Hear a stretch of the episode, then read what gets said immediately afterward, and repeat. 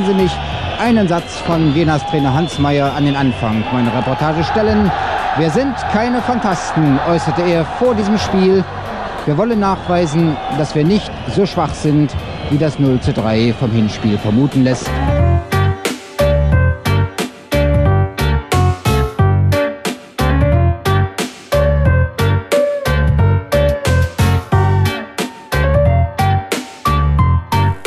An zwei Händen war der Sondershäuser Anhang heute in Leipzig abzuzählen und sie hatten Hoffnung mitgebracht.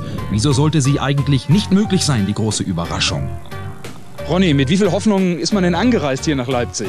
Ja, ich hoffe eine kleine Chance. Letztes Jahr sind wir unglücklich und 2-1 verloren in der 88. Minute. Und wir sind Außenseiter, wir können aufspielen. Ich hoffe vielleicht auf ein 2-1. Das war nicht schlecht.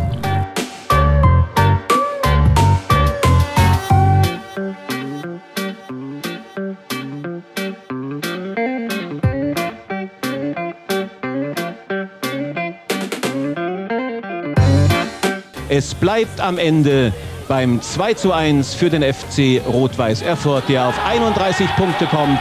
Dritter wird den UEFA Cup Platz erreicht. Und wer wollte diesen Jubel in der Blumenstadt nicht verstehen?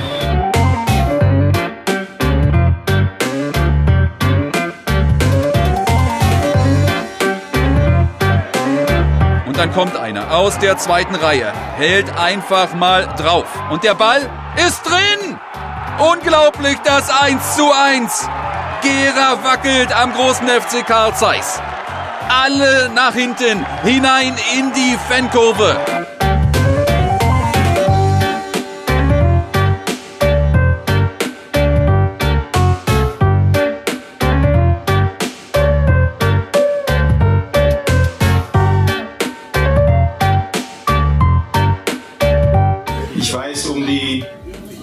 Wünsche des Vereins, ich weiß um die Wünsche des Präsidenten und die wollen wir natürlich peu à peu da noch erfüllen. Ich freue mich auf die Mannschaft, die ich morgen kennenlernen werde. Ich freue mich auf das Umfeld und ich hoffe, dass wir alle zusammen wirklich eine tolle Zeit erleben werden. Ich von meiner Seite werde alles dafür tun und ich denke dir oder die, die mich kennen, wissen ganz genau, wenn ich mich in eine Aufgabe fallen lasse, wenn ich mich mit dieser Aufgabe identifiziere, dann ist auch wirklich ganz, ganz tolle Sachen möglich. Und wenn das jeder für seinen Bereich tut, denke ich, machen wir eine gute Zukunft. Nochmal vielen, vielen Dank.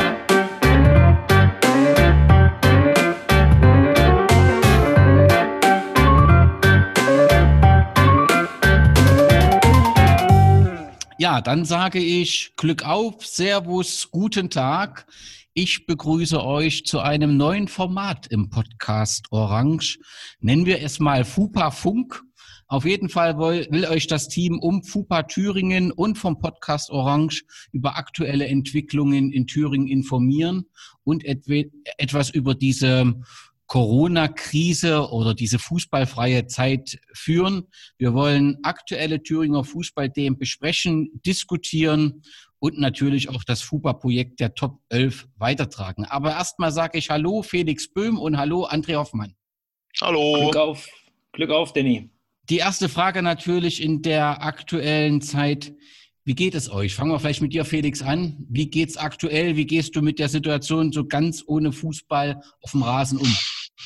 Ähm, ja, gesundheitlich geht's geht's mir eigentlich sehr gut. Ähm, äh, also bin völlig beschwerdefrei im Moment. Ähm, auch das Homeoffice bin ich ja gewöhnt, von daher nicht so die allergrößte Umgewöhnung. Stimmt. Die, die Umgewöhnung äh, ohne Fußball ist, ist, dann, ist dann schon eine größere, ja. Jetzt auch mit zunehmender Dauer spürt man das natürlich, wenn man sich so viel und intensiv mit leidenschaftlich mit Fußball befasst, ja, dann äh, ist das schon sehr spürbar an allen Ecken und Enden, ja. Wenn man, weil man befasst sich ja mit FUPA, mit Fußball, im Nachwuchsfußball. Ich spiele selber Fußball und es fehlt dann schon an allen Enden. Das ist schon so, ja. Bei dir auch so, André? Ähnlich, ähnlich. Also die Homeoffice-Situation ist auch nichts Neues, nur dass bei mir halt noch zwei Kinder ab und zu mal reinkommen Ja. oder teilweise der Tag auch anders getaktet werden muss, wenn, weil auch die Frau natürlich weiterhin arbeitet und ähm, die Zeit etwas umgeswitcht werden muss. Aber das, das macht man mal gerne. Das ist auch eine intensive Zeit für uns als Familie, was vielleicht auch was Gutes hat. Ne? Also Aber natürlich fehlt mir, wie Felix auch, so dieses, dieses Grundfutter an, an Berichterstattung ist halt komplett weggebrochen und ähm, wir sind kreativ, versuchen da neue Sachen zu machen, wo wir später auch sicherlich nochmal drüber sprechen werden. Aber ja, ansonsten machen wir das Beste aus der Situation, wie es so fast jeder in Deutschland, denke ich, aktuell.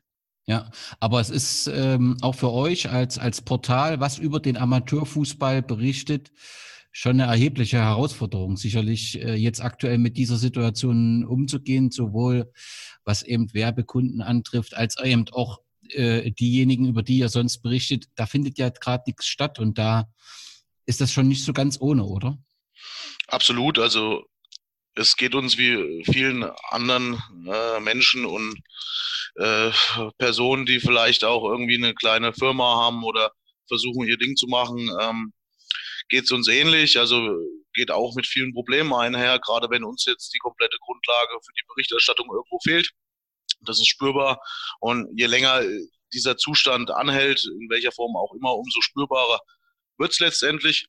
Ähm, aktuell wollen wir nicht äh, so, so laut äh, jammern, weil wir versuchen kreativ zu sein, was André schon sagte, probieren trotzdem ein bisschen was auf dem Portal zu bieten was letztendlich zwar nicht ähm, einen regulären Betrieb irgendwie aufwertet beziehungsweise da rankommt, aber wir bemühen uns und hoffen, wie viele andere auch, dass wir irgendwann dann auch wieder ja in, in die geregelten äh, oder in die sicheren Fahrwasser kommen.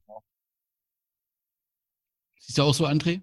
Sehe ich ähnlich. Ähm wir haben jetzt Thema E-Sport mal für uns entdeckt. Wir haben verschiedene Formate jetzt neu gemacht. Das sind natürlich alles so schöne Nebenkriegsschauplätze, sage ich mal. Das ist, ersetzt alles nicht das, äh, was wir so lieben, den Amateurfußball.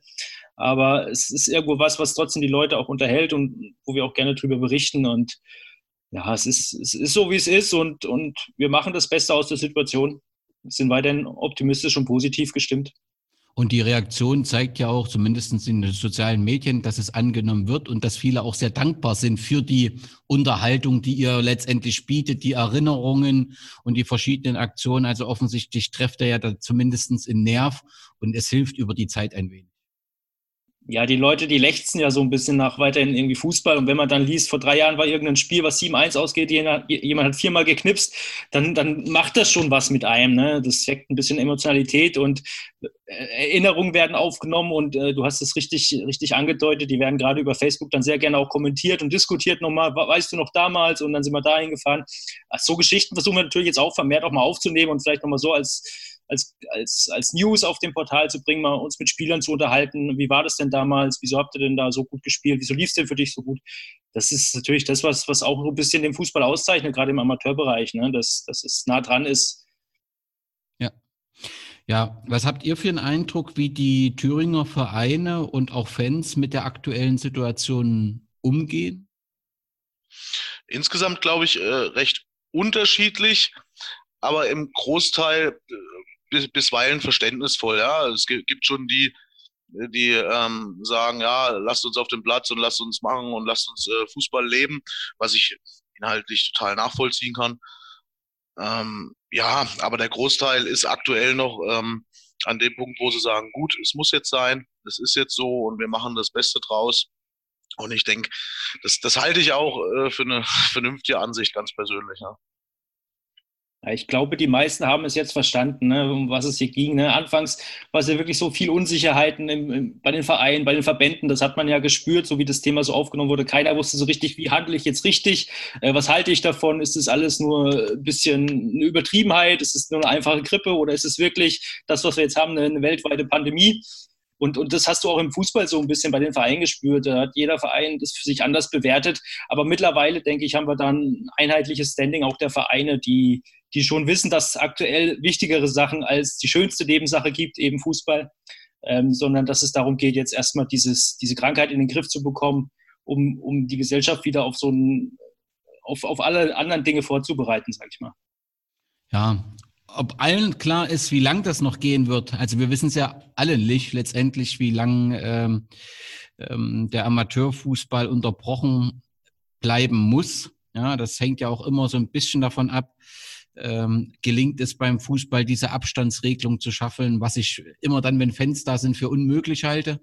Ja, natürlich kannst du bei einem Amateurspiel für 50 Zuschauern theoretisch Abstandsregelungen schaffen. Ob die dann eingehalten werden, denn Fußball ist ja auch Kommunikation und Austausch über Schiedsrichter und Mannschaftsleistung, das ist ein anderes Thema. Aber es wird auf jeden Fall mit großer Wahrscheinlichkeit noch ein Stück äh, dauern. Und ähm, da spüre ich sehr unterschiedlich, wie Vereine damit umgehen. Die einen versuchen, ein alternatives Programm über die sozialen Medien auch zu schaffen.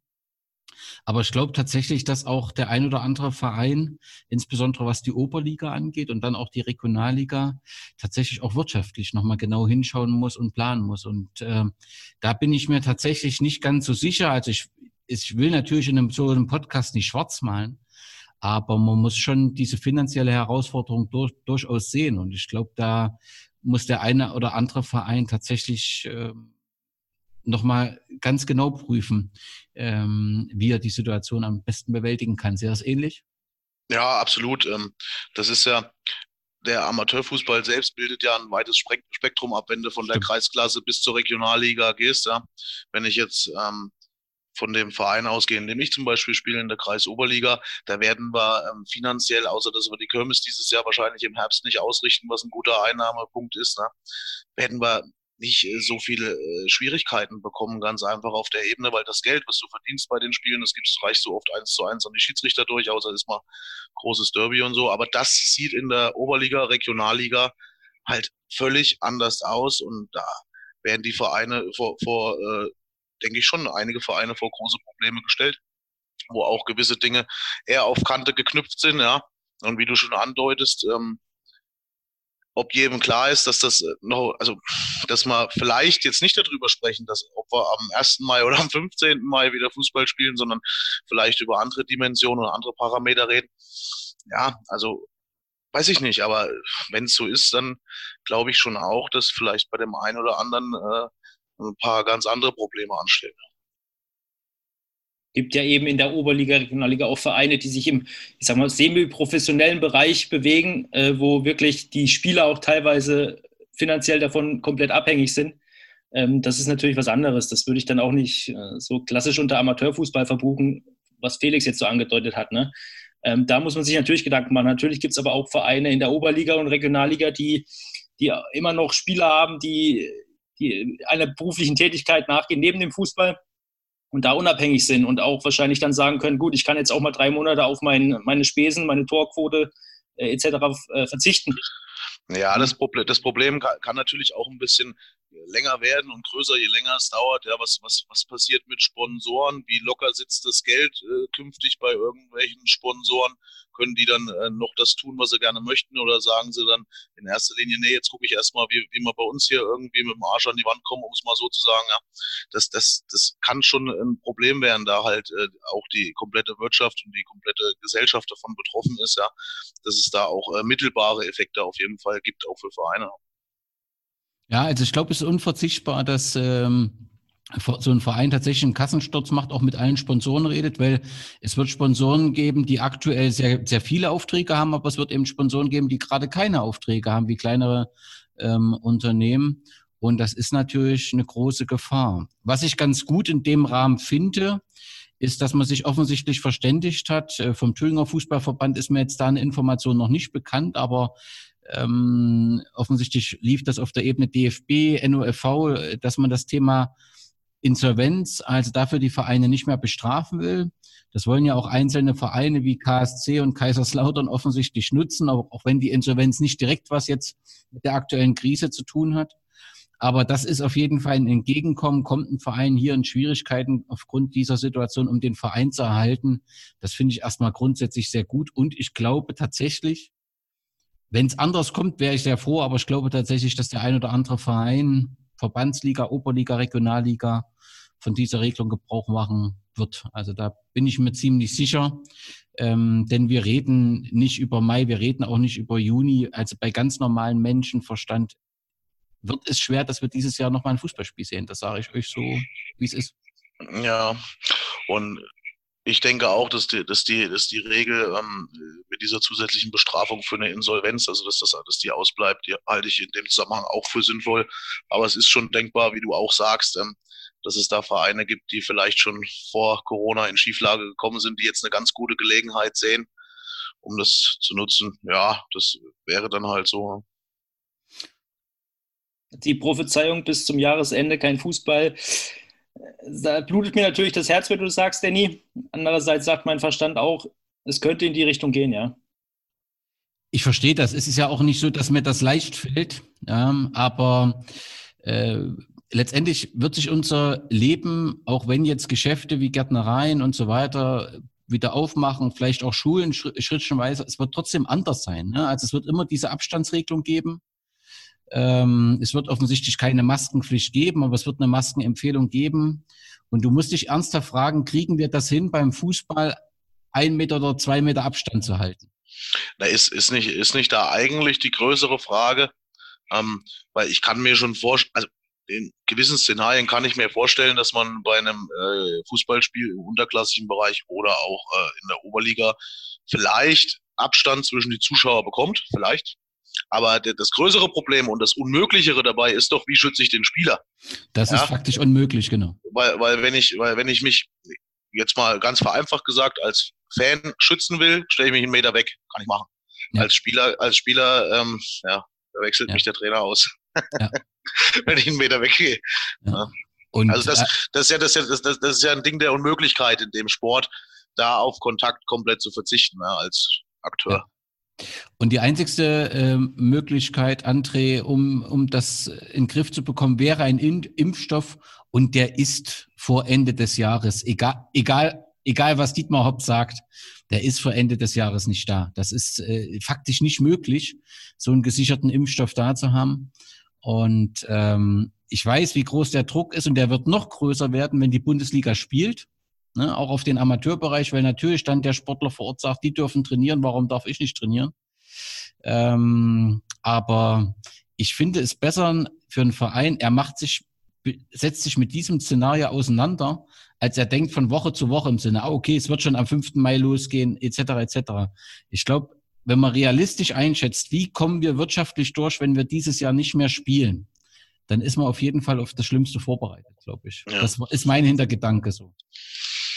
Und auch, und auch, dass die Bundesliga irgendwie weiterspielt, ist ja auch so eine, so eine Sache, wo ich mir noch nicht ganz so sicher bin, wie ich das finde. Als Fußballfan finde ich es super, super cool. Aber so als Teilnehmer der Gesellschaft ähm, nimmt sich der Fußball da, der Profifußball da schon irgendwie eine, eine, eine Sonderstellung ne, im Vergleich zu vielen anderen Bereichen des Lebens, um da weitermachen zu können. Weiß ich gar nicht, ob das außerhalb der Fußballgemeinde so gut ankommt. Ich, ja, und dein Argument mit dem Spieler bleibt ja auch dort erhalten. Also es ist ja nicht so, dass wir im Fußball keine Corona-Infektion haben. Klar haben wir dort in der Regel junge und fitte Spieler, aber das Thema Vorerkrankung, das hast du immer wieder, Thema Herzkreislauf, dass auch Fußballer äh, äh, mal plötzlich umfallen, ja, weil das oft gar nicht bewusst ist. Also die Gefahr des Spielers existiert ja trotzdem. Du müsstest sie ja komplett isolieren. Und das halte ich, für, das, das lässt kein Fußballer auf Dauer mit sich machen. Es der sollen ja, Entschuldigung. Es sollen ja engmaschig Tests trotzdem bei, der, bei den Bundesligaspielern stattfinden. Ne? Genau. Was ich natürlich auch wiederum, boah, der Aufwand und der Nutzen, ne, ist da wirklich die Relation da, das frage ich mich. Ja, und die Testkapazitäten sind begrenzt. Also wir reden ja nicht über diese Tests, die du jetzt irgendwo erwerben kannst, wo eine gewisse Wahrscheinlichkeit da ist. Wir reden ja tatsächlich über diese Tests, wo die Kapazitäten begrenzt sind. Und wenn da wir von diesen begrenzten Kapazitäten noch etwas für den Sport abziehen, das wird schon eine gesellschaftliche Diskussion geben, glaube ich schon. Und der Virologe, äh, korrigiere mich, wenn ich falsch bin, Danny Kikole, heißt er so? Ja, ja, ja. ja, ja. Der war im Sportstudio, ich glaube, letzte Woche. Ja. Und da haben sie ihn ja auch befragt, äh, ob er Geisterspiele für möglich hält und auch zeitnah. Und das hat er bejaht. Allerdings meinte er, dass man dann die Fußballer und den Staff äh, komplett in so eine Blase genau. packen müsste. Ne? Ja, das ist dann schon heftig. Ne? Du lässt dich nicht, du lässt dich nicht ein halbes Jahr in so eine Blase packen. Du hast eine Familie, das ist unmöglich. Es wird immer wieder Kontaktversuche geben. Also das kann ich mir nicht vorstellen. Wird nicht funktionieren. Das sind auch Menschen, ne? Ja. Okay, aber jetzt nicht, bevor wir ganz in die äh, äh, trübe Stimmung kommen. Eure Prognose, wie geht's weiter in Thüringen? Was Positives. Also die Prognose ist, irgendwann wird wieder Fußball gespielt. Genau. Und wo fangen wir dann an? Fangen wir in der neuen Saison an oder nehmen wir die alte mit? das, das ist so die Frage, die, die äh, schwierig ist. Ich habe ähm, ja auch mitbekommen, ähm, dass ähm, die Verbände zum Teil auch Klagewellen befürchten bei einem Abbruch. Ja? Wenn das wirklich so ist, ich bin ja, oder wir sind ja keine Rechtsexperten, ich kann das nicht so bewerten, ich kann das auch nur so aufnehmen, wie es mir gesagt wird. Ne?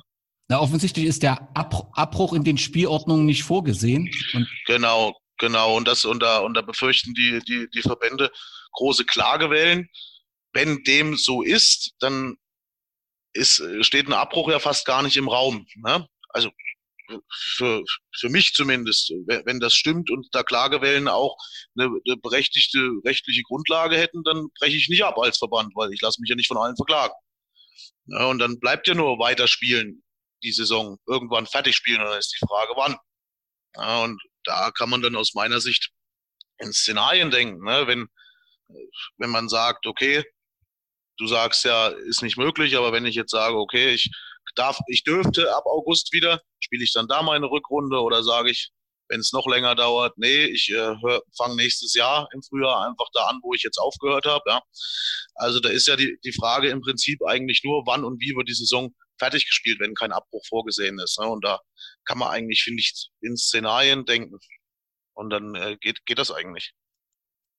Spricht da irgendwas von Wechselfristen oder so dagegen? Da bin ich mir nicht so richtig sicher, weil ich hatte das, das letzte Mal schon mit Markus diskutiert. Also für mich, die ganzen Probleme, die du mit Pokal hast und so weiter, die Probleme hättest du doch nicht, wenn du tatsächlich die Saison zu Ende führst. Egal wann du sie anfängst, ob das jetzt, wie du sagst, im August ist oder wie ich sage, im Januar oder Februar, dann hättest du doch äh, die Probleme mit Aufstieg, Abstieg und so weiter zumindestens beseitigt, weil dann hättest du ein fertiges Saisonergebnis. Klar, es gibt dann in Widerspruch zwischen vierter und dritter Liga, wenn die dritte Liga jetzt anfängt, genauso wie die erste und zweite. Aber du hättest klare Sache im Pokal und du hättest klare Sache mit Aufstieg und Abstieg. Deswegen bin ich mir nicht so sicher, ob irgendwas anderes dagegen spricht. Ja, du müsstest dann halt im Folgejahr aufräumen. Ne? Also wenn du jetzt nicht im Frühjahr nächstes Jahr anfängst, sondern in dem Szenario, eins äh, sagst, okay, vielleicht, du sagst ja, ist nicht möglich, aber vielleicht spiele ich im Herbst die Rückrunde, ne? dann müsste ich im Folgejahr aufräumen, dass ich wieder in meinen äh, normalen Rhythmus komme. Ja. Was Wechselfristen und Co. angeht, weil du es angesprochen hast, Danny, ähm, hat der Verband ja schon gewisse Vorkehrungen getroffen und die Spielordnung etc. angepasst dass, dass, dass, dass man hier äh, flexibler ist, was das angeht. Ja, ne? Das muss dann natürlich auch so sein, dass dann nicht jetzt irgendwann äh, im Juli oder August äh, ne, kann alle ablösefrei sind plötzlich. Ne? Jedes Spieler, der ein halbes Jahr nicht gespielt hat, kann wechseln, ja. Sehr gut. Was für ein Modell würdest du wählen, André? Oder würdest du sagen, jetzt diese Saison löschen, wie nicht gespielt, was ja auch einige äh, vortragen? Nein, in meinen Augen, äh, also ich, ich verstehe nicht ganz, ähm, wieso wir jetzt nicht die Zeit auch dann haben zu sagen, wenn wir jetzt nicht im Juni, Juli wieder spielen können, dann lass uns halt im September, Oktober spielen oder ansonsten halt Anfang nächsten Jahres. Also ich sehe es, ich jetzt im Amateurfußball nicht so dringend, ähm, dass wir sagen müssen, wir müssen jetzt die Saison abbrechen, weil wir wissen ja immer auch noch nachher noch nicht, wie geht es denn dann im September weiter. Angenommen, wer sagt jetzt, wir brechen die Saison jetzt ab, wem ist denn, ist es noch nicht gewährt, dass dann ab, ab August wieder der Ball regulär rollt? Das ist doch alles in den Sternen. Von dem her, ich denke, man sollte hier einfach für die Planungssicherheit der Vereine eine Entscheidung fällen egal wie die ausfällt. Und dann sollte man sich als Verein so solidarisieren, dass man da dahinter steht, egal ob Abbruch oder weiterführen. Und ähm, dann sollte alles seine Bahn gehen, in meinen Augen. Also oder, oder vielleicht halt einfach so die Vereine mal ein bisschen die Köpfe lassen, dass man sagt, wenn das dann und wenn das dann so, das hat, weil eine komplette Planungssicherheit kann einem vielleicht keiner geben, ne? aber dass die Szenarien bei den Vereinen irgendwie bekannt sind und dass sie sich da auf ein paar Sachen einfach einstellen können, weil aktuell denkt man ja, dass von bis alles möglich ist, ja, aber äh, wenn man denn hier hört, von bis ist ja gar nicht alles möglich. Also es ist nicht möglich, von, von Mai bis äh, Januar alles möglich, ne? So ist es letztendlich. Und was mir manchmal ein bisschen fehlt, aber vielleicht bin ich da auch zu emotional, ist so ein bisschen eine Klarheit. Zum Anfang war die nicht da, das hast du ja auch gesagt. Alle, alle hatten letztendlich was ist das, was kommt auf uns zu, ist das wirklich so groß, wie beschrieben wird? Und da, da habe ich auch Verständnis, dass auch der ein oder andere Verband erstmal seine Position suchen muss. Aber in der Zwischenzeit müsste die eigentlich jedem klar sein, dass eben kein fixes Enddatum wird es nicht geben. Aber ich muss doch jetzt eine Entscheidung treffen und klar sagen können, passt auf, egal wann, wir führen das weiter oder egal wann, wir, wir, wir, wir äh, hören auf und für die Konsequenzen haben wir uns das und das und das überlegt. Also das würde ich mir wünschen, dieses klare Signal äh, zu haben und damit äh, rauszugehen. Das hielt ich äh, für wichtig. Ansonsten ziehen wir diese Diskussion und diese Wenns und Obs nur kontinuierlich weiter. Also das, äh, das verstehe ich noch nicht richtig, warum man sich da nicht durchringen kann, weil irgendwann musst du es ja entscheiden. Ja. Okay. Klar, klare Aussagen. Das wäre genau. auch so ein bisschen mein, mein Wunsch, wobei ich nicht genau weiß, und da kenne kenn ich ja die, die Internas bei den Verbänden nicht so genau, wer jetzt sich äußern darf oder ob man damit äh, eine Instanz höher nicht besonders gut ankommt, wenn man sich dann auf seiner Ebene äußert, ob das nun ein Thüringer Verband oder ein Kreisverband oder ein NOFV ist. Ich weiß nicht, ob man damit so gut ankommt, wenn man dann selbst eine Position irgendwie rausgibt. Ne? Das stimmt schon. Aber ich sage, Felix, man ist immer seinen Mitgliedern verpflichtet und die Mitglieder sind die äh, Vereine hier in Thüringen und die, die suchen irgendwie so eine, so eine Orientierung, glaube ich, also alle und äh, das fehlt ein bisschen. Ich weiß, dass das nicht einfach ist, aber in der Zwischenzeit müsste jeder angekommen sein in der Situation und auch eine Linie haben, die er vorgeben kann eigentlich. Ne? Okay, soweit zum großen Thema Corona. Lasst uns noch mal ein bisschen nach Thüringen schauen, was ist in den letzten Wochen passiert. Wir haben einen neuen Verein in Thüringen, der gar nicht Fußball spielt, vielleicht aber bald. Das ist der SC Rot-Weiß Erfurt. Also offensichtlich haben ähm, elf Mitglieder, Fans des FC Rot-Weiß Erfurt äh, diesen Verein gegründet. Sie haben ganz offensichtlich Sorge, dass es doch nicht so äh, klappt mit Volker Reinhardt und seiner Insolvenzverwaltung. Da hat ja auch der MDR drüber berichtet, dass die Spielbetriebs GmbH offensichtlich äh, ebenfalls in Insolvenz gegangen ist und dass man weiter auf Suche nach Investoren ist und ähm, man trotzdem in der Oberliga starten will. Aber offensichtlich vertraut Herr Reinhardt nicht mehr die große Fanschaft des FC Rot-Weiß Erfurt. Und deswegen hat man gesagt, sollte das nicht klappen, gründen wir den SC Rot-Weiß Erfurt, äh, melden den auch für den Spielbetrieb an und würden dann mit dem SC Rot-Weiß Erfurt äh, starten. Nachvollziehbar, was dort passiert aus eurer Sicht? Ähm, ja, ne, wenn, wenn die Sportfreunde Herrn Reinhardt nicht vertrauen und die Initiative ergreifen, finde ich es immer erstmal gut. Ich finde äh, Menschen, die die Initiative ergreifen, immer gut. Und die haben ja auch klar kommuniziert, dass das ähm, für die ein Plan B ist. Das heißt, sollte ähm, die geplante, dieser geplante Insolvenzplan so nicht funktionieren, ähm, dann würden sie gern mit dem SC Rot-Weiß Erfurt an den Start gehen und äh, sehen vermutlich auch die Corona-Krise jetzt äh, als zusätzliches Erschwernis, ähm, ähm, dass äh, die Insolvenz da so klappt wie äh, geplant. Und deswegen finde ich finde ich erstmal okay, klar. Aber habt ihr euch mal überlegt, wenn, wenn man den Verein nicht abgemeldet hätte von der Liga, dass man dann jetzt im Verein, äh, in der Liga bleiben könnte? Als FC Rot-Weiß Erfurt genau im das, Sinne wie, wie Kaiserslautern und Karlsruhe das machen? Das wäre so, ja. Nun ist die Frage, wäre das erstrebenswert gewesen? Ich, ich weiß es nicht, aber auf jeden Fall hätte man dann eine Insolvenz offensichtlich, äh, Insolvenz ordentlich durchführen können und hätte neu starten können. Ob das sinnvoll ist bei den Rahmenbedingungen, ich weiß es auch nicht. Aber ich muss, also mir tut es wirklich um die Fans des FC Rot-Weiß Erfurt wirklich leid, weil die sind wirklich jetzt über viele Jahre hart gequält und selbst in der Insolvenz macht der Verein keinen professionellen Eindruck. Das muss ich echt mal sagen. Also schlimmer kann ich mir das kaum vorstellen für einen Fan. Ja, aus Fansicht ist es, ist es wirklich traurig, was, was da in den letzten Jahren passiert ist. Ne? Also ich sehe es jetzt ja immer mal, wenn ich die alten Berichte sehe, wie viele Zuschauer da im Stadion waren, noch vor ein paar Jahren, ne? 7.000, 8.000, äh, so im Schnitt, äh, haben wir im Verein immer die Treue gehalten und ja, jetzt ist der Verein am Boden. Ja.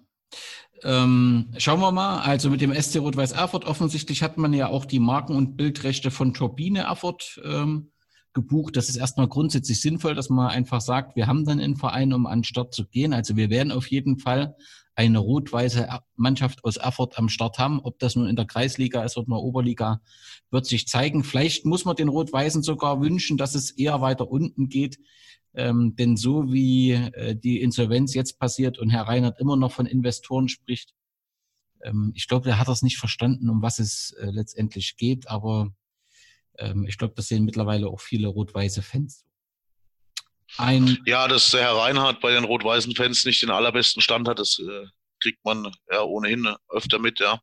Und viele Dinge, die, die so, ja, viele Dinge auch so kurz bevor dann letztendlich die Lichter ausgingen, so auch auf kommunikative Ebene passiert sind und was dann äh, nicht geklappt hat und so, aus welchen Gründen auch immer, so genau steckt man ja, äh, also kriegt man es ja nicht mit und es wird einem auch nicht alles gesagt, aber es hat halt auch viel von dem gesprochen, wurde nicht funktioniert und dann führt das dann halt auch zum Vertrauensverlust bei den Fans, die in den letzten Jahren schon eigentlich sehr tapfer sein mussten. Ne? So ist es. Was ist dann noch passiert? Beim ZFC Meuselwitz gibt es eine Veränderung.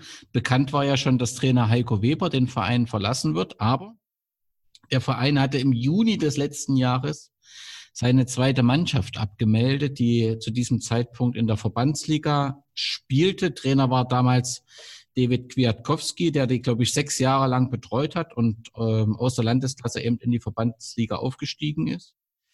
Damals hieß es vor, vor äh, äh nicht mal ganz zwölf Monaten aus personellen äh, Problemen und ähm, dass man eventuell dran denkt, äh, 2022, 23 eventuell die zweite Mannschaft nochmal zu neuem Leben zu erwecken. Zumindest sagte das damals der Vizepräsident. Und jetzt kommt doch im April 2020 die Meldung recht überraschend, sowohl auf FUPA als auch auf der Vereinsseite, dass man mit einer neuen zweiten Mannschaft an den Start gehen will und ähm, ähm, dafür Leute sucht. Hat das, hat das euch auch überrascht? Kennt ihr da die Hintergründe, André? Ich sag mal Jein. Also letztes Jahr, diese, diesen Rückzug, den hat man sich sicherlich nicht einfach gemacht in Meuselwitz. Ähm, man hat dort rumgefragt bei den Spielern. Man hatte, glaube ich, noch eine gute Handvoll Spieler, die geblieben wären. Und es kam einfach kein, kein guter Jahrgang nach, aus dem Nachwuchs, sodass man hätte sagen können, wir, wir kriegen einen komplett guten Kader hin, äh, der Landesliga tauglich ist. Ähm, dann hat man sich gesagt, dann müssen wir diese Mannschaft wohl einstampfen. Deswegen dieser Schritt jetzt, der ist ja von der sportlichen Perspektive her ein ganz anderer. Wenn man sagt, wir gründen jetzt eine neue zweite Mannschaft wieder, ist er eher so, wir wollen das gerne machen, wir wollen euch hier die Möglichkeit geben, für den ZFC zu spielen. Ihr seid vielleicht gute Talente, ihr habt vielleicht die Möglichkeit auch mal euch zu empfehlen, wie auch immer. Mhm. Deswegen aus meiner Sicht jetzt, also als ich die Meldung mitbekommen habe, gelesen habe, war ich auch erst überrascht, äh, wo ich dann aber so zwischen den Zeilen überlegt habe, gut, was steht denn da jetzt drin eigentlich? Also sie wollen eher so Art Spaßmannschaft, zweite Mannschaft jetzt erstmal aufbauen. So sehe ich es zumindest. Da sind, glaube ich, die sportlichen Ambitionen jetzt erstmal hinten dran. Ähm, man will wieder eine zweite Mannschaft haben, um vielleicht auch jungen Spielern, die, die irgendwo nachrutschen und, und nicht zu Nachbarvereinen nach, nach ähm, Rositz oder Altenburg oder Ehrenhain gehen, äh, die Möglichkeit zu geben, in Meuselwitz zu bleiben. Von dem her schon der richtige Schritt. Man startet ja auch dann in der ersten Kreisklasse neu. Und ähm, also so überrascht war ich dann im zweiten Schritt nicht mehr. Kann man daraus was Grundsätzliches ablesen, dass diese Tendenz der zweiten Mannschaften, diese aufzulösen, falsch war? Oder ist das hier wirklich eine individuelle Geschichte, die, die nichts Grundsätzliches hat? In meinen Augen eine individuelle Geschichte. Also ich würde da jetzt nicht äh, von, über andere zweite Mannschaften eine Tendenz rauslesen können. Man sieht ja auch hier, dass es unterschiedlich gehandelt wird. Ne? Jena, Nordhausen, zwei unterhalten immer noch eine Mannschaft in der Oberliga. Ja. Ähm, andere Vereine haben sich komplett dagegen entschieden. Die ganzen sächsischen Vereine haben sie, glaube ich, komplett eingestampft, die zweiten ja. Mannschaften, gar nichts mehr. Ähm, es ist eher eine Frage, was man damit bezwecken will. Ja, hier ist es, glaube ich, für mich ein Regionsthema, dass man sagen will, wir wollen eine zweite Mannschaft haben, wir wollen auch Leuten die Möglichkeit geben, die sportlich nicht so ambitioniert sind, um Regionalliga zu spielen, für unseren Verein aufzulaufen im Männerbereich. Deshalb hat man hier, glaube ich, jetzt äh, sich dazu entschieden, wieder eine zweite Mannschaft ins Leben zu rufen und sucht ja auch Spieler öffentlich. Also ja. Okay, dann schauen wir mal, wie sich das entwickelt. Ähm, Sie müssten in der Kreisklasse an Start gehen. In Thüringen läuft das ja manchmal ein bisschen anders und damit habe ich auch gleich die Überleitung zum nächsten Thema, nämlich den Frauenfußball. Der FC Karl Jena spielt ja in der Verbandsliga Thüringen. Das sorgte damals auch für große Aufregung, als die Mannschaft in die Verbandsliga eingestuft wurde, als sie neu gegründet wurde, weil sie hätte theoretisch von unten anfangen müssen. Es gab dann ein paar Auflagen, man müsste eine Nachwuchsmannschaft schaffen etc. vom TFV. Die Auflagen sind nie erfüllt worden. Aber aktuell steht man an der Spitze einer Verbandsliga, die aktuell nur noch aus vier Vereinen besteht. Und das sagt halt auch relativ viel über den Frauenfußball in Thüringen aus. Das muss man schon sagen. Eine Verbandsliga mit vier Mannschaften, glaube ich, gibt es in keinem anderen Bundesland.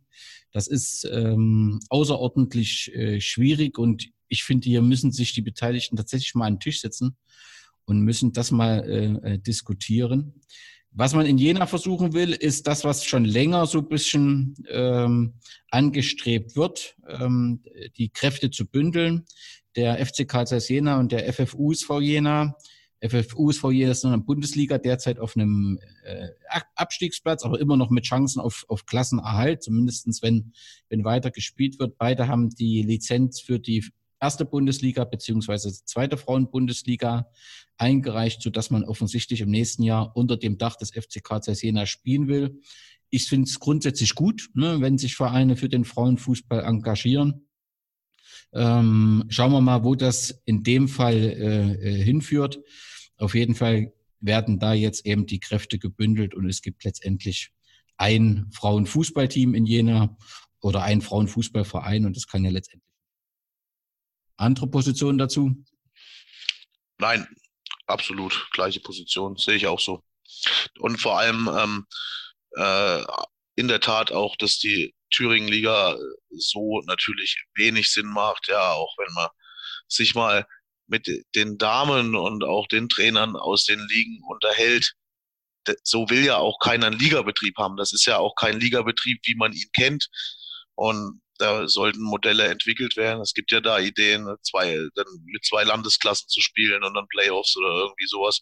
Gibt es auch viele Gedankenspiele, aber da muss auf jeden Fall was passieren, weil das ist natürlich äh, kein, kein regulärer Ligabetrieb. Ja, und auf jeden Fall ist die, die, die Thüringer Entwicklung rückläufig. Die ist im, im gesamten Bundesgebiet in Sachen Frauenfußball, aber in Thüringen äh, sehr. Und ich weiß es nicht, ob das äh, nicht auch grundsätzliche äh, Gründe hat. Auf jeden Fall kann sie keinen zufriedenstellen. Lasst uns zu einem schöneren Thema kommen. Ihr habt eine fantastische Aktion angefangen, wie ich finde, mit der Top 11. Äh, die sorgt natürlich auch für viele Diskussionen, weil natürlich jeder guckt, bin ich bei der Top 11 dabei?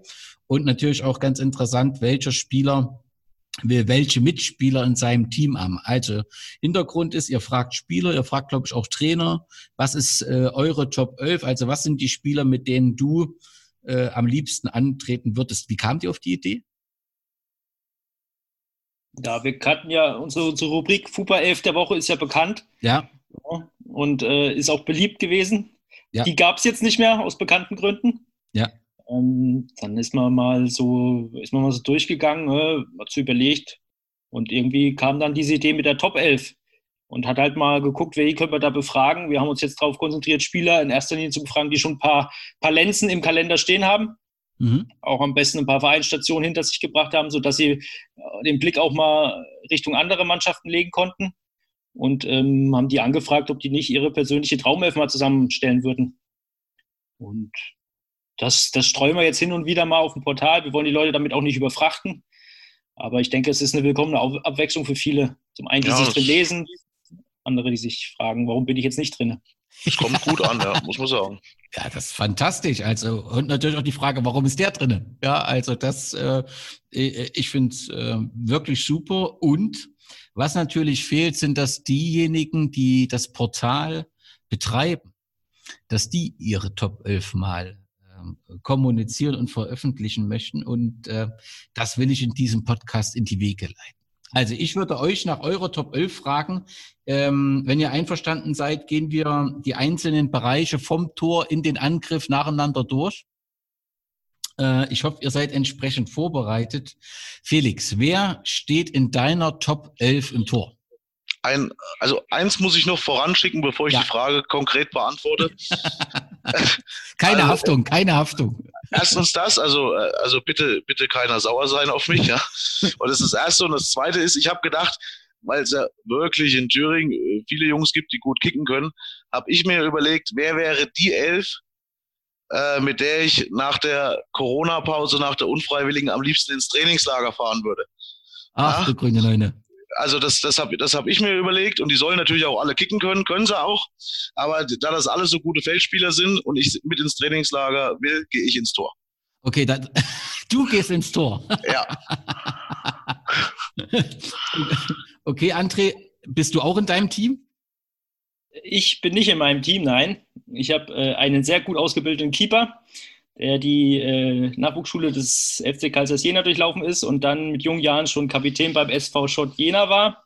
Äh, mittlerweile aber aus beruflichen Gründen wieder im heimatlichen Bäckerbetrieb arbeitet. Ähm, der junge Mann heißt Brian Georgiou, steht jetzt Mhm. beim ersten FC Sonneberg im Kasten in der Thüringen-Liga, ist ein grundsympathischer Mensch und ein, ein, ein erfolgsbesessener Torwart und äh, muss deshalb in meinen Kasten. Auch ein starker Keeper und zu Recht, glaube ich, ja auch in der, ihr habt ja, glaube ich, die Top 11 der Hinrunde schon veröffentlicht, ne? Äh, nee, oder, also der Saison, die habt ihr ja, und da stand da, glaube ich, auch mit im Kasten, ne? Da war Biere drin. Ah, das okay. wurde. Okay, okay. Aber ja, ich glaube, Brian, Brian war auf jeden Fall der erste Ersatz. dann war der erste Ersatz, genau, genau, da war Genau. er mit dabei. Starker Torhüter. Ja. Gut. Da ihr ja schon gefragt habt, was ich sehen würde, also den habt ihr, glaube ich, nicht in eurer Datenbank, weil der war vor FUBA aktiv. Das war Marc Reiter. Der kam im Sommer 2009 vom SC 1903 Weimar nach Gera und ein Fitnessstudio-Typ, also jemand, den du nicht ins Feld stellen kannst, aber der im Tor genau richtig ist und, und ähm, äh, jeder Gegner auch entsprechend Respekt hat. Und der hat im Achtelfinale gegen Karl Zeiss Jena 2010, was äh, wir, wo wir bis im Elfmeter waren, wirklich ein, eine sensationelle Leistung gezeigt. Das hat damals auch der MDR äh, so berichtet. Also der hat uns erst dorthin gebracht hat auch in beiden Derbys äh, gegen Gera 03 damals den Kasten sauber gehalten und äh, hat in dem Derby, äh, wo wir gewonnen haben, seine erste rote Karte in seiner ganzen Fußballerkarriere und auch die einzigste äh, äh, bekommen. Also war wirklich ein, ein positiv verrückter und ein ganz starker äh, äh, Torhüter, der uns dann im, nachdem Gera 03 Insolvenz war, verlassen musste. Da gab es dann so ein paar Reibereien mit der Vereinsführung, was ein bisschen schade ist, dass man das nicht so gewürdigt hat. Aber Marc Reiter, so ein typischer Torhüter, wie ich es mir vorstelle, sehr, sehr muskulös, sehr respekteinflößend, ähm, ein fantastischer ähm, Torhüter. Darf ich noch was ergänzen, Danny? Immer. Ja, wir haben Marc Reiter in der Datenbank. Ja, Fußball, das ist doch Gleich geguckt. Fantastisch. Okay, wie sieht eure Abwehr aus? Soll ich wieder anfangen? Gerne.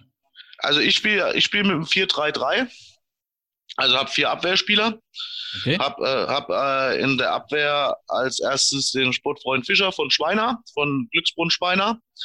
Ähm, der ist so wichtig bei unserem Trainingslager, weil er neben der Tatsache, dass er ein fantastischer Fußballer und Verteidiger ist, auch noch aktiv Darts spielt. Und ich denke, das ist für zwischen den Trainingseinheiten dann eine ganz gute Angelegenheit. Außer, außerdem äh, der Veit Zöller vom Herbfer SV. Der bringt auf jeden Fall die Playstation mit ins Trainingslager und ist auch meistens fahrtauglich noch. Dann nehme ich noch mit den Daniel Kirchner von Steinbach-Hallenberg. Und zwar aus dem Grund, weil der Kerl so groß ist, dass uns keiner blöd kommen kann. Ja. da bin ich mit Marc Reiter schon durch. genau, genau, den Punkt hast du schon erfüllt, auf jeden Fall. Und ich nehme meinen Bruder noch mit, ähm, weil er, ähm, weil es, glaube ich, keinen Menschen gibt, der so oft nach einer Verletzung wieder zurückkam. Also gibt es vielleicht, aber ich kenne keinen. Fanta fantastischer Allrounder auf dem Fußballplatz und hat oft auch eine Kiste Bier im Kofferraum. Das klingt nach einer hervorragenden Abwehr, zumindest fürs Trainingslager. André, kannst du da mithalten? Ja, ich habe auch einen Angsteinflößenden jetzt in meiner Abwehr dabei. Wobei, an sich ist er nicht angsteinflößend, er ist nur einfach nur groß, nämlich zwei Meter. sechs. Ich hoffe, ich sage es diesmal richtig. Arthur, verzeih mir bitte sonst. Äh, das ist Arthur Machts vom FC an der Fahner Höhe. Klar. Ein super sympathischer Kerl, äh, Ja. der jetzt leider wirklich arg gebeutelt ist, ein Jahr ausfällt, ist Kapitän des Wintermeisters amtierenden, beruflich im Kindergarten unterwegs, was ihn nicht gerade noch unsympathischer macht. Also ich komme super mit ihm aus, ich, ich spreche gern mit ihm und deswegen muss er auch in meine, meine Top 11 rein. Äh, genauso wie sein Nebenmann Frank Müller, ehemaliger Wismut-Trainer, aktuell beim ZFC Mäusewitz. Ähm, ein sehr spielintelligenter Mann, nicht nur auf dem Spielfeld, sondern ich denke auch beruflich, äh, mit dem ich mich gerne über Fußball austausche. Deswegen darf er auch nicht fehlen. Und natürlich äh, der Abwehrrecke aus der, von der SG He- Henneberg, äh, der jetzt hier mit auch bei uns sitzt, Felix Böhm. Oh, Meine- Meine bessere Hälfte, sage ich immer bei Fupa. Äh, meine Freundin sagt immer, wenn er anruft, äh, dein, dein, dein Verlobter ruft, wieder an. ähm, mein Verlobter darf natürlich hier auch nicht fehlen und deswegen ist der Felix natürlich hier gesetzt. Das ist aber lieb. Das Gerne klingt doch. doch gut. Und es gibt die erste Doppelung. Also in der Abwehr habe ich auch Frank Müller. Ähm, das hat einfach was damit zu tun. Das ja eine ganz besondere Geschichte bei der Wismut hat. Also Wismut und, und ZFC Meuselwitz, das hat eigentlich nie so äh, gepasst, weil man halt von nach der Wende, wer ist denn Meuselwitz? Ne? So ein bisschen arrogant kam, wir sind die Größten. Und in Meuselwitz dann ähm, ordentlich was aufgebaut wurde. Umso skeptischer war man, als Frank Müller dann zu uns kam. Aber das hat sich dann irgendwann gelegt, genau wie du es beschreibst. Jemand, der, der Fußball verstanden hat, dann noch so eine, so eine Art hat, Menschen einzubinden. Ähm, ja, wir haben das immer, das, das Wort ist ein bisschen abwertend, Menschenfänger, aber ich glaube, ihr wisst schon, was damit gemeint ist. Also er kann wirklich ja. Leute begeistern. Ähm, und dann hat er eben diese ganz besondere Geschichte, dass er bei uns eben Trainer war, eine Mannschaft, die am Tabell, fast am Tabellenende stand, aussichtslos, tatsächlich in einem halben Jahr zum Klassenerhalt geführt hat als, als Neuling, wo ich immer gesagt habe, äh, es darf niemand als Spieler, als Spielertrainer, das funktioniert nie.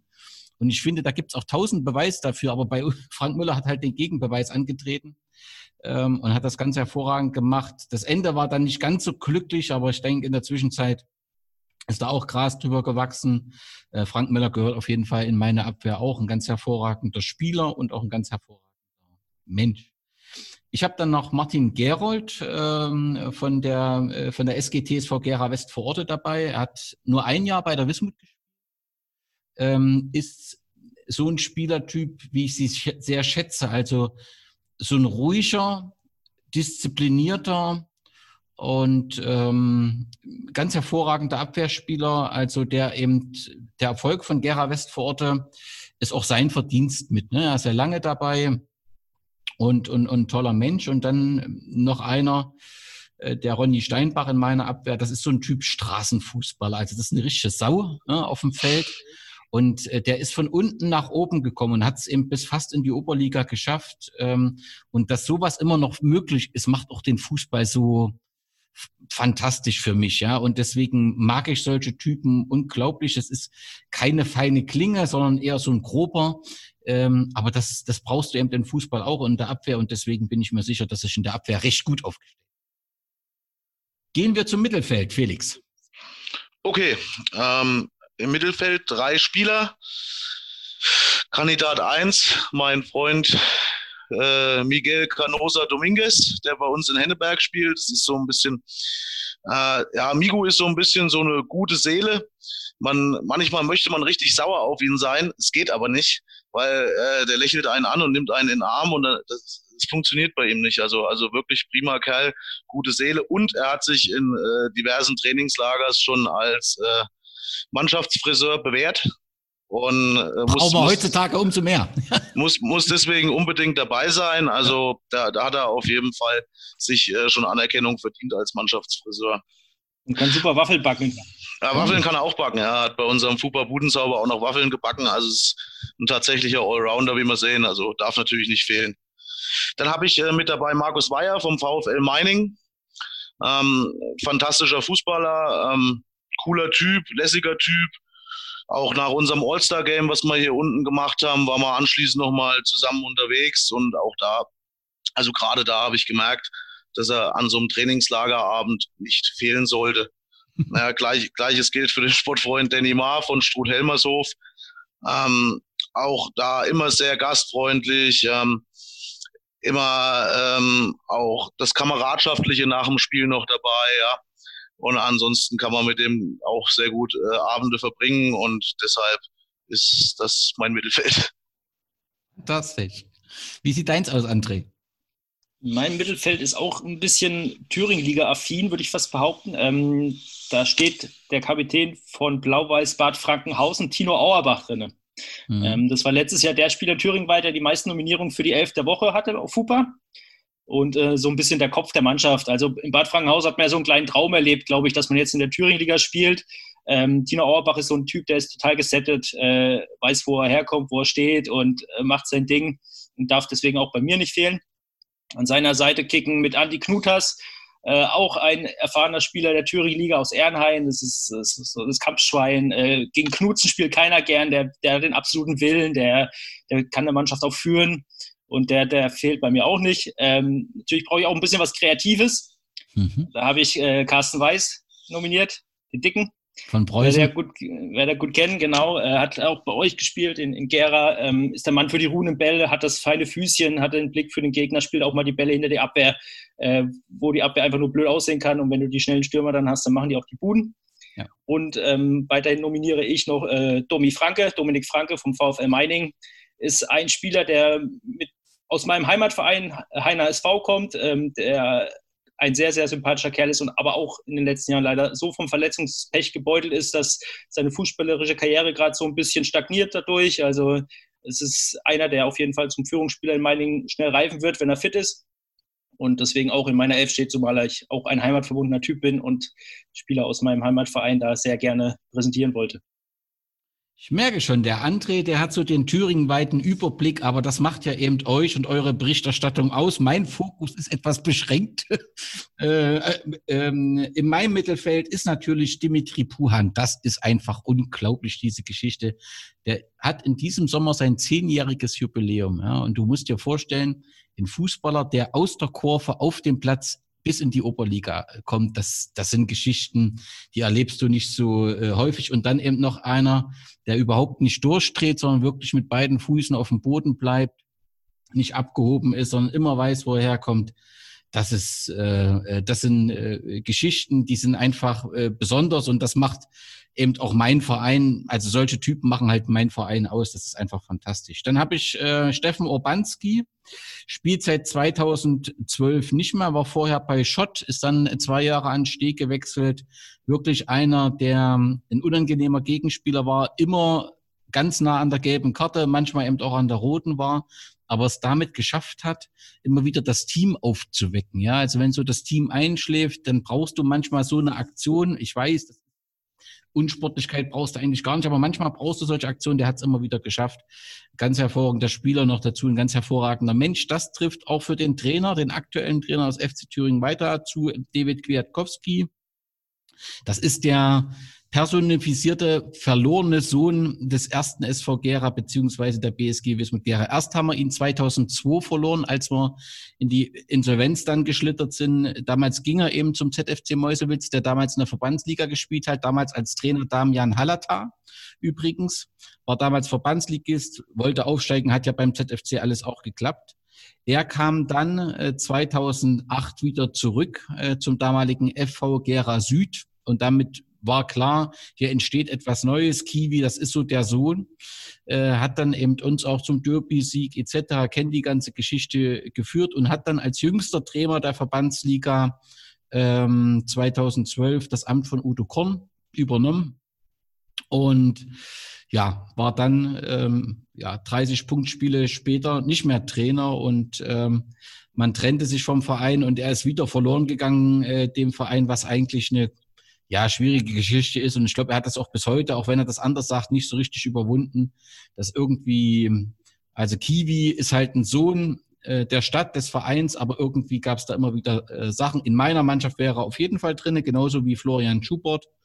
Ähm, einer, der kam zu einer Zeit zu uns, wo wir in, die, in der Oberliga als Neuzugang, wo die Neuzugänge alle nicht so hoffnungsvoll waren, aber er hat sich durchgesetzt, ähm, ist jetzt mittlerweile zum Kapitän gereift, ganz hervorragender Spieler, wo ich auch so über die Jahre eine Entwicklung gesehen habe, auch ganz unangenehm als, als Gegenspieler, ähm, ganz hervorragend. Und mein letzter Mittelfeldspieler ist Stefan Rassmann, den der Thüringer Fußball ja leider verloren hat. Ich glaube, in Afrika groß geworden, zwei Jahre bei der BSG und jetzt bei der SG Union Sandersdorf in der Oberliga. Ganz hervorragender Spieler, sehr wendig fehlt auf jeden Fall dem Thüringer Fußball, fehlt auf jeden Fall dem Gerau Fußball. Das ist mein Mittelfeld. Jetzt geht's um deinen Angriff, Felix.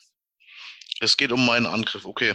Also im Angriff, und da wir lernen uns das erste Mal persönlich kennen äh, zu unserem Trainingslager, ist Ibrahim El Hadj vom FSV Martin Roda. Wir haben bisher noch nicht miteinander gesprochen, aber ich bin mir ziemlich sicher mal gesehen zu haben, dass der Ibrahim hervorragend Instrumente spielen kann. Und dass er ein guter Fußballer ist, wissen wir ja. Aber ähm, ich glaube, das würde uns gut tun, so gegen den Lagerkoller und so. Ein bisschen Musik ist, denke ich, okay. Du hast an ähm, alles gedacht, das ist Wahnsinn. ist cool, ne? Ja. Und ich äh, außerdem mit dabei und der darf äh, wirklich nicht fehlen, ist äh, unsere, ist halt so Henneberger Legende Ronny Schilling. Ähm, eine wandelnde Schrankwand um den gegnerischen Strafraum ist wirklich Wahnsinn. Der Ronny musste, er hat jetzt inzwischen aufgehört. Ich weiß nicht, wie viele Tore er für uns geschossen hat. Das war auf jeden Fall Wahnsinn. Und äh, ich weiß nicht, also er musste manchmal nicht viel machen. Ähm, wenn andere Spieler fintieren müssen, hat der Ronny die Gegenspieler einfach an sich abprallen lassen wie Flummis. Und es hat einfach immer alles funktioniert, auch wenn es komisch aussah. Es, das Ding lag am Ende irgendwie drin und das zum x-ten Mal und das war wirklich cool. Und der Ronny war auch jahrelang unser Kapitän und hat äh, auch immer dafür gesorgt, dass die Mannschaft zusammenhält und gut, eine gute Zeit miteinander hat. Das muss man wirklich sagen. Und eine Anekdote, die mir noch zu ihm einfällt, gerade, ähm, wir zum Thema, bei ihm hat irgendwie immer alles geklappt. Wir streuen ja immer selber noch, also kreiden selber den Sportplatz ab, wir Spieler.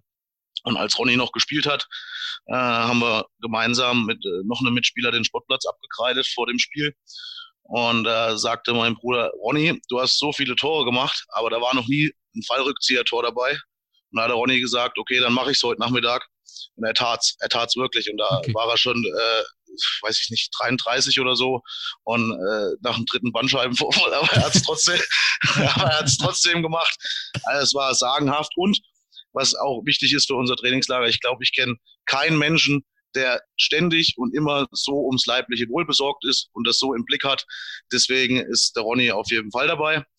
Und vollständig werden meine Spieler im Sturm mit Norm Koch vom SV Anstatt, der darf bei mir im Sturm spielen, weil er A, ein cooler Typ ist, ist ja auch hier aus Südthüringen bei uns aus Meining. Und B, ähm, darf er vor allem mit, äh, weil er Polizist ist. Und ich habe gedacht, äh, wenn es wenn's, wenn's wirklich mal äh, äh, bisschen, also er kann auf jeden Fall Verstärkung rufen, wenn wir es brauchen. Fantastisch.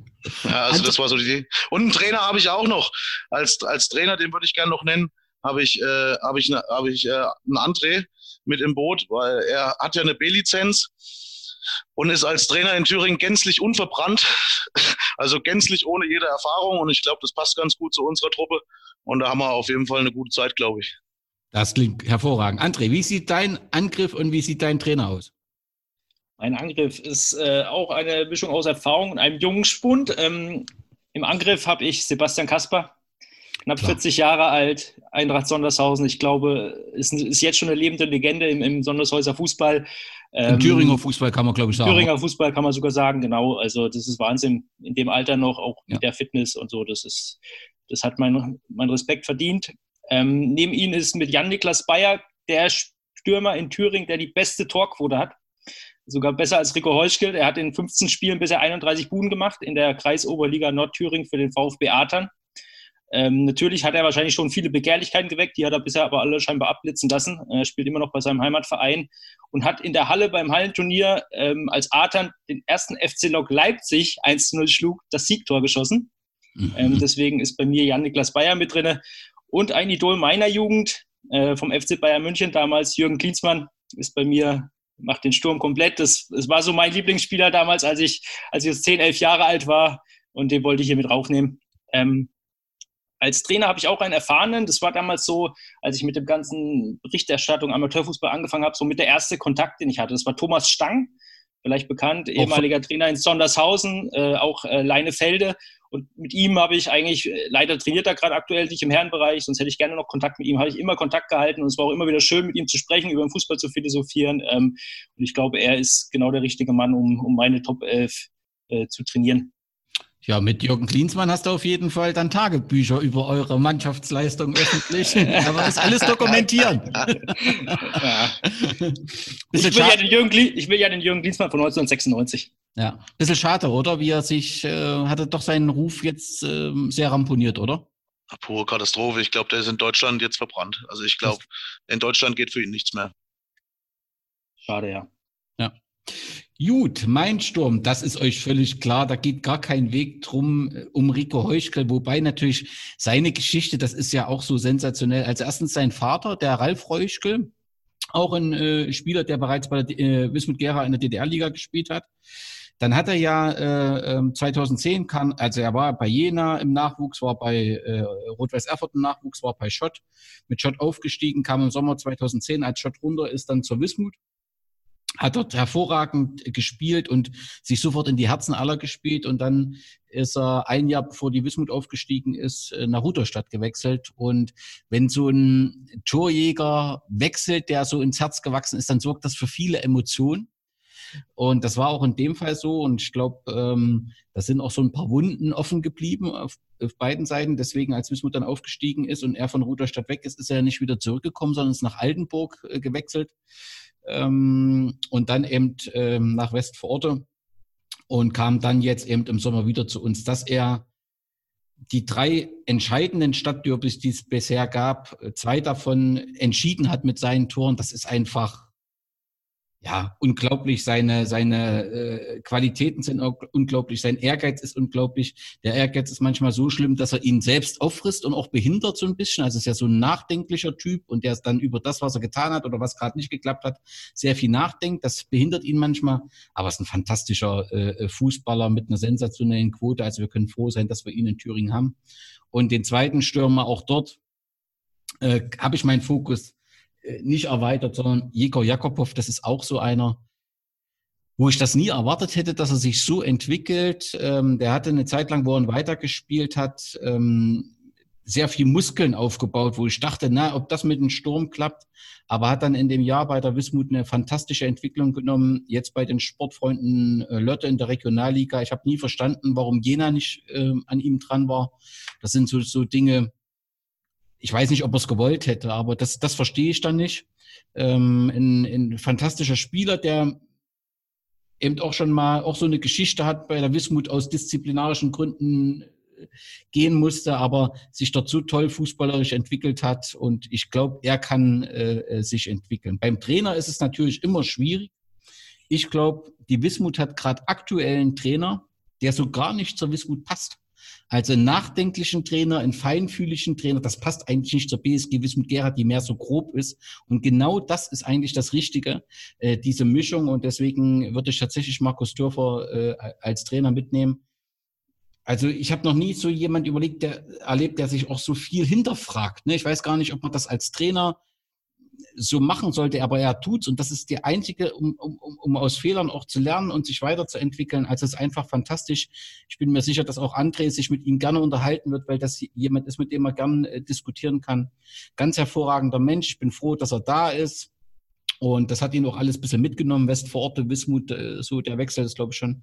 Aber ist ein ganz fantastischer Typ. Und ich, ein Zusatz erlaubt mir noch, ich nehme eine Psychotherapeutin zusätzlich mit.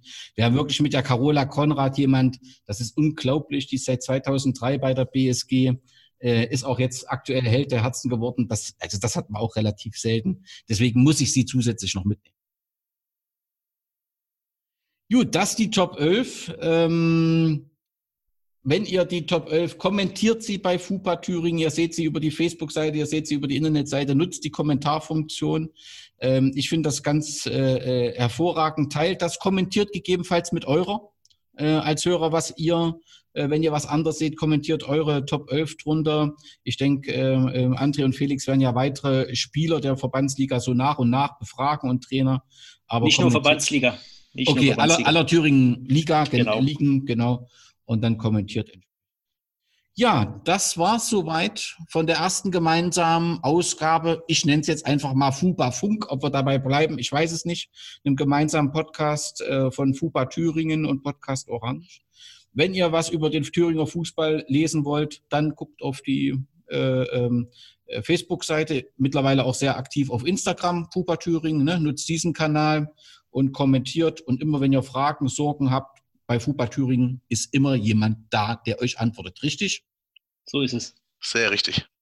In diesem Sinne, euch beiden ganz herzlichen Dank. Es hat mir riesen Spaß gemacht. Wir werden mal schauen, äh, wann in Thüringen wieder so viel passiert, dass wir das einfach wieder machen können. Sehr gerne. Ähm, macht so weiter. Ganz fantastische Arbeit und Glück auf. Danke, Danny. Danke dir. Ich bin eigentlich fassungslos. Fans gegen Otto. Schwarzes Geld beim DFB. Kann doch alles nicht normal sein, sowas. Aber die haben alle die Rechnung ohne den Wert gemacht. Die haben nämlich die Rechnung ohne mich gemacht. Mir nimmt man das Zepter in dieser Situation nicht mehr aus der Hand. So, das war's. Mehr wollte ich nicht sagen. Es reicht.